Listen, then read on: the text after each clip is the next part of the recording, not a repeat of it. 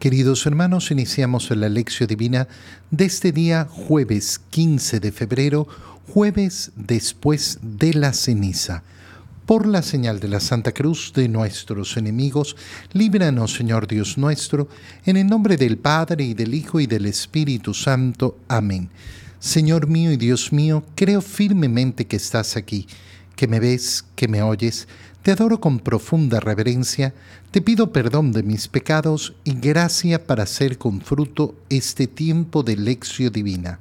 Madre mía Inmaculada San José, mi Padre y Señor, Ángel de mi guarda, interceded por mí. Después de haber iniciado el día de ayer el tiempo de cuaresma con la celebración del miércoles de ceniza, hoy día eh, continuamos este tiempo eh, y en la primera lectura de hoy leemos el libro del Deuteronomio, capítulo 30, versículos 15 al 20. Esto dice el Señor, mira, hoy pongo delante de ti la vida y el bien o la muerte y el mal.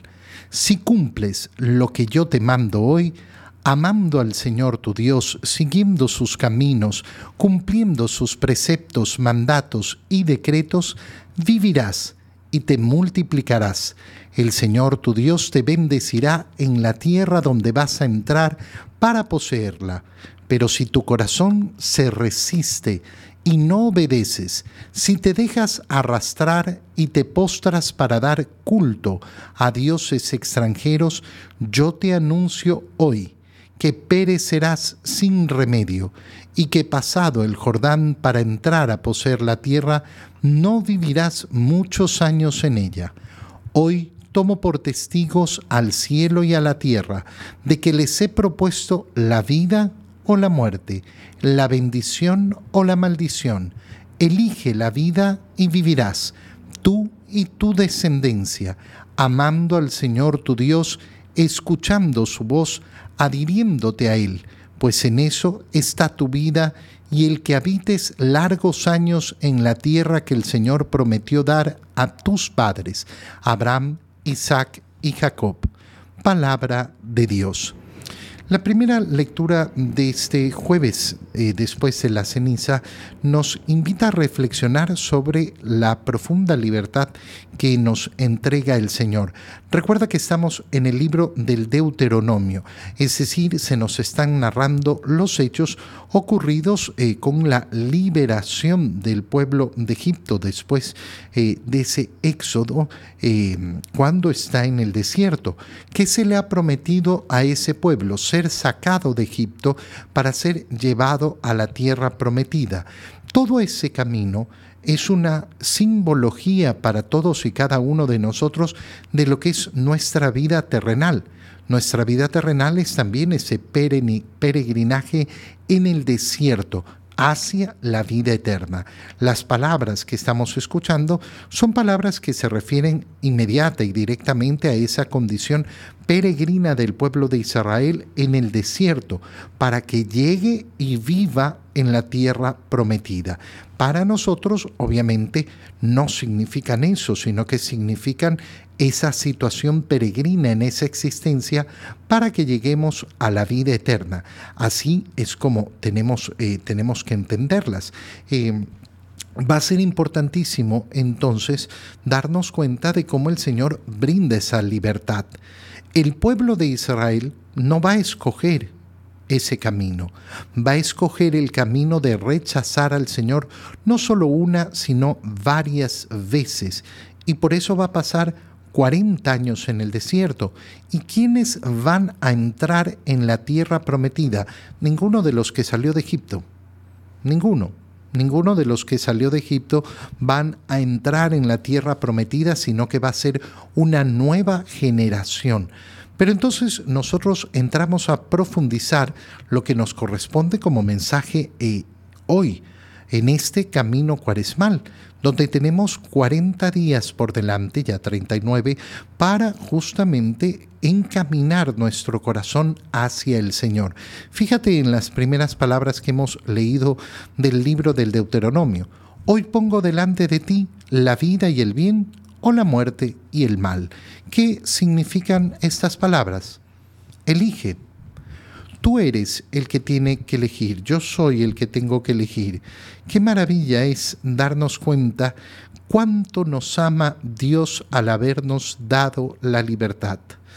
Cuánto nos ama Dios al habernos dado la libertad. Si nosotros no sabemos apreciar y amar la libertad mía y la libertad de los demás, no entenderemos nunca la profundidad eh, la profundidad de nuestro, eh, del amor de Dios. Ahora, ¿a dónde lleva esa libertad inmediatamente? Lo explica el Señor. Si cumples lo que yo te mando, amando al Señor tu Dios, siguiendo sus caminos, cumpliendo sus preceptos, mandatos y decretos, vivirás vivirás y te multiplicarás. Si no lo haces así, en cambio, eh, no ocurrirá eso, ocurrirá el contrario. ¿Y ¿A qué apela entonces el, el libro del Deuteronomio? A que la libertad, que es hermosa, bellísima, grandísima, implica la responsabilidad. Cuando nosotros queremos entender la libertad sin responsabilidad, lógicamente no vamos a entender lo que es la libertad. Pero además, la responsabilidad va a ser justamente el signo de madurez. Oye, cuando estamos creciendo, cuando somos pequeños, no podemos eh, gozar, eh, gozar de la libertad. Y por eso la libertad del niño es ejercida por sus padres, quienes se hacen responsable por él. Si un niño realiza una travesura y daña algo, ¿a quién se hace responsable? No al niño, se hace responsable a los padres, que son los que tienen que asumir la responsabilidad por las acciones de ese niño. En la medida que vamos creciendo, vamos ejerciendo más nuestra libertad, pero tenemos que ir aprendiendo a asumir la responsabilidad que eso conlleva. ¿A dónde me lleva la libertad? A ser responsable de mis actos. Y qué importante es en este camino cuaresmal hacer justamente eso. Oye, yo muchas veces tengo que hablar de lo mismo porque lamentablemente es lo que ocurre en las almas una y otra vez. La falta de asumir esa responsabilidad. La eh, vida en la iglesia nos lo hace, eh, nos lo hace expresar constantemente. Yo voy a la misa, ¿cómo inicia la misa? Eh, con el acto penitencial. Yo confieso ante Dios Todopoderoso y ante ustedes, hermanos, que he pecado mucho de pensamiento, palabra, obra y omisión. ¿Por qué lo he hecho? Por mi culpa. Por mi culpa. Por mi gran culpa, la mía asumir la responsabilidad. ¿Qué significa en primer lugar? Asumir mi culpa, que no ha sido por culpa de nadie más. Oye, en el confesionario continuamente tenemos que estar eh, diciéndole a las personas, por favor, confiesa tus pecados. ¿Qué significa? Que no le eches la culpa a los demás no voy al confesionario a echarle la culpa a los demás. Eso no significa asumir la responsabilidad. Me sacan de quicio. Ah, bueno, entonces la culpa es de los otros. No, es que me hacen perder la paciencia. La culpa es de los otros. No estoy asumiendo mi responsabilidad, no estoy confesando mis pecados. Se me salen las mentiras, se me salen las malas palabras. No estoy asumiendo mi culpa. No es mi culpa, se me salen, se me salen, es una cosa así como natural. No, no, no, no estoy asumiendo mi culpa. Por tanto, no estoy siendo responsable de mis pecados, los míos, los que yo he cometido usando la libertad que Dios me ha dado a mí, no la libertad que le dio a los demás. Fíjate, por ejemplo, cuando una persona dice es que no pude ir a misa. ¿Cómo no pude? ¿Qué significa? Porque si no pudiste no hay pecado. Si, si, si, si no era parte de tu voluntad, no, es que me fui de viaje, es que me llegó la familia, es que tuve no sé qué, es que fui a las de compras y no alcancé. Eso son tus decisiones. Tus decisiones. No es que no pudiste, es que tomaste decisiones que te llevaron a eso. Esto te estoy poniendo ejemplos que pueden ser muy insignificantes y muy chicos, pero que representan una conducta moral clarísima de no querer asumir la responsabilidad. Oye, cuando nos enfrentamos a los problemas de pareja, por ejemplo, eh, y uno escucha a una parte, resulta que todas las culpas son del otro.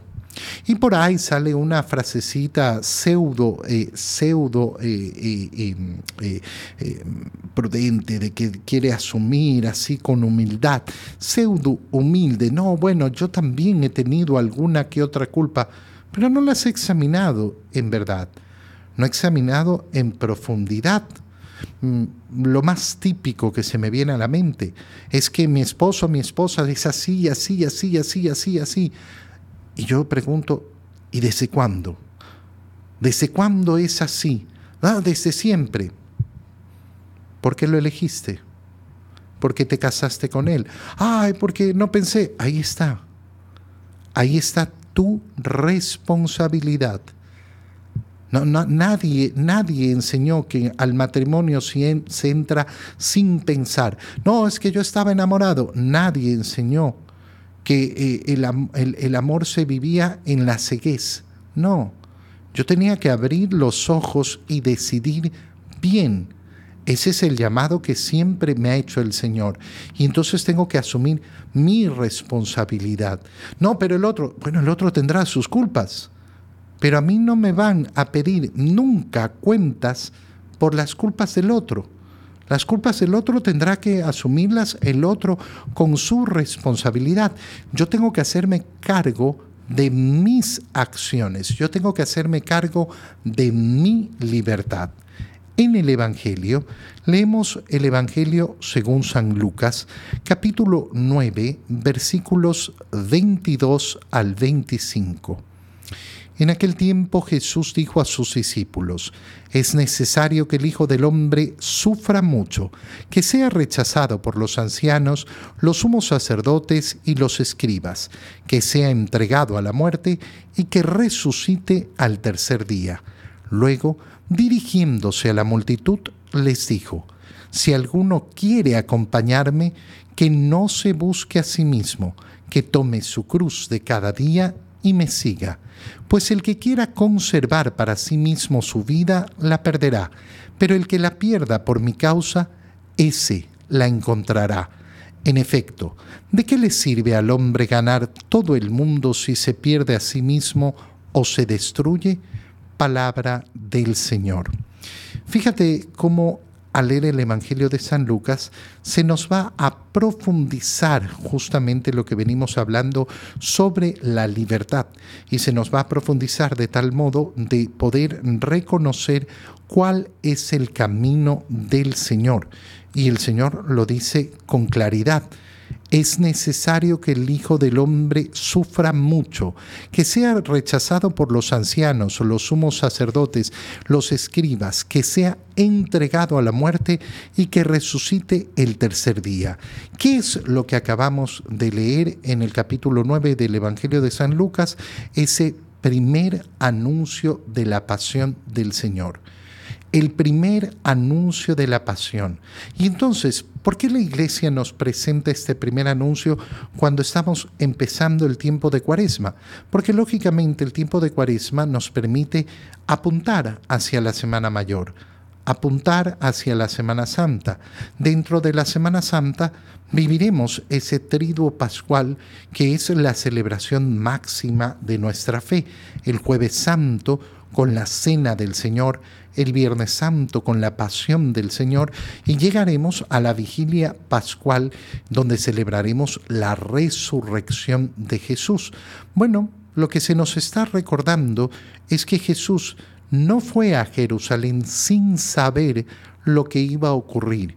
No fue que, uy, en los eventos eh, eh, ocurrió que lo crucificaron. No, el Señor va a Jerusalén sabiendo precisamente lo que va a ocurrir. Y lo dice diciendo es necesario, es necesario que esto ocurra. Ahora, siempre es hermoso reflexionar sobre la palabra necesario cuando la predicamos respecto de Dios. ¿Por qué? Porque Dios no necesita nada. Dios no necesita recibir absolutamente nada, ni necesita hacer absolutamente nada, porque en Dios no hay una necesidad. Por tanto, cuando Jesús dice es necesario, no significa que esté obligado. Yo necesito comer si no me muero, necesito respirar si no me muero. Esas son las necesidades, aquello que no puedo dejar de hacer, porque si no las consecuencias son terribles. Cristo tenía la necesidad de morir en la cruz. No, no desde el punto de vista de que si no lo hiciera algo lo afectara a él. Y entonces, ¿por qué dice que es necesario? Para mostrarnos su amor. La gran medida del amor de Dios es la que se muestra en la cruz. Es necesario para su corazón entregarse por entero a nosotros. Es necesario para su amor. Pero esa necesidad no es por una imposición externa, sino por el deseo que se vive en su libertad. Cristo ha decidido en su plena libertad dar la vida por nosotros. Y entonces, teniendo esta necesidad en su corazón de mostrarnos el amor y mostrárnoslo en extremo, le dice a la multitud, si alguno quiere acompañarme, viendo a dónde voy, viendo a dónde voy, si alguno quiere acompañarme, que no se busque a sí mismo que tome su cruz de cada día y me siga. Entonces, son tres cosas que hay que hacer. Que no se busque a sí mismo, que muera a sí mismo. ¿Qué quiere decir? Que no busque sus propios intereses, que no ponga su opinión por delante. Es que a mí me parece que es que yo pienso que es que yo creo que es que según yo, no, no, no, no eres tú en primer lugar que no se busque a sí mismo, que muera a sí mismo, que muera a sus ganas, que muera a sus deseos. Por eso una respuesta terrible de una persona que dice que quiere seguir a Cristo es decir, es que no tengo ganas de, es que yo no vivo por las ganas, yo no vivo por los gustos. Yo no vivo por los afectos y por los sentimientos. Todo eso será una riqueza en el camino, pero ninguno de ellos van a determinar mis acciones. Yo no voy a tomar mis decisiones ni por las ganas, ni por los gustos, ni por los sentimientos, sino porque contemplo lo que es bueno hacer, lo que debo realizar. Eso es morir a uno mismo, no buscarse a uno mismo. Segundo lugar, tomar su cruz. Que tome su cruz. Qué bonito es cuando eh, nosotros caminamos el camino del Señor y vienen los sufrimientos y vienen las dificultades y saber que Cristo no nos ha engañado, no nos ha mentido. No, es que, es que yo esperaba. ¿Qué esperabas? ¿Camino de rosas? Nunca te lo prometió el Señor. Camino de cruz. Y me siga. Tercera cosa, ponernos detrás del Señor, a seguirlo. Por tanto, el camino de Cuaresma nos tiene que conducir justamente a esto, seguir, seguir a Jesús, contemplar a Jesús, mirarlo para poderlo seguir. El que no quiera hacer esto, fíjate cómo se une a la primera lectura del Deuteronomio, cada uno elige, el que quiera conservar para sí mismo su vida, bueno, esa es su decisión. Nadie lo va a obligar, pero la perderá pero el que pierda su vida por mí, ese la encontrará. ¿De qué le sirve al hombre ganar todo el mundo si se pierde a sí mismo y se destruye? ¿Cuáles son las palabras que está diciendo el Señor? Oye, Delante tuyo está la decisión, son las mismas palabras del, del, Deuteronomio. Yo pongo delante de ti el bien y el mal. Es tu vida, tu decisión, tu libertad. ¿Cómo estamos decidiendo nosotros? Esa es la pregunta que nos tenemos que hacer para encaminar nuestra vida en este tiempo de cuaresma. Te doy gracias, Dios mío, por los buenos propósitos, afectos e inspiraciones que me has comunicado en este tiempo de lección divina. Te pido ayuda para ponerlas por obra. Madre mía Inmaculada, San José, mi Padre y Señor, Ángel de mi guarda, interceded por mí. Que el Señor los bendiga, los cuide y los proteja en el nombre del Padre y del Hijo y del Espíritu Santo. Amén. Un muy feliz día para todos.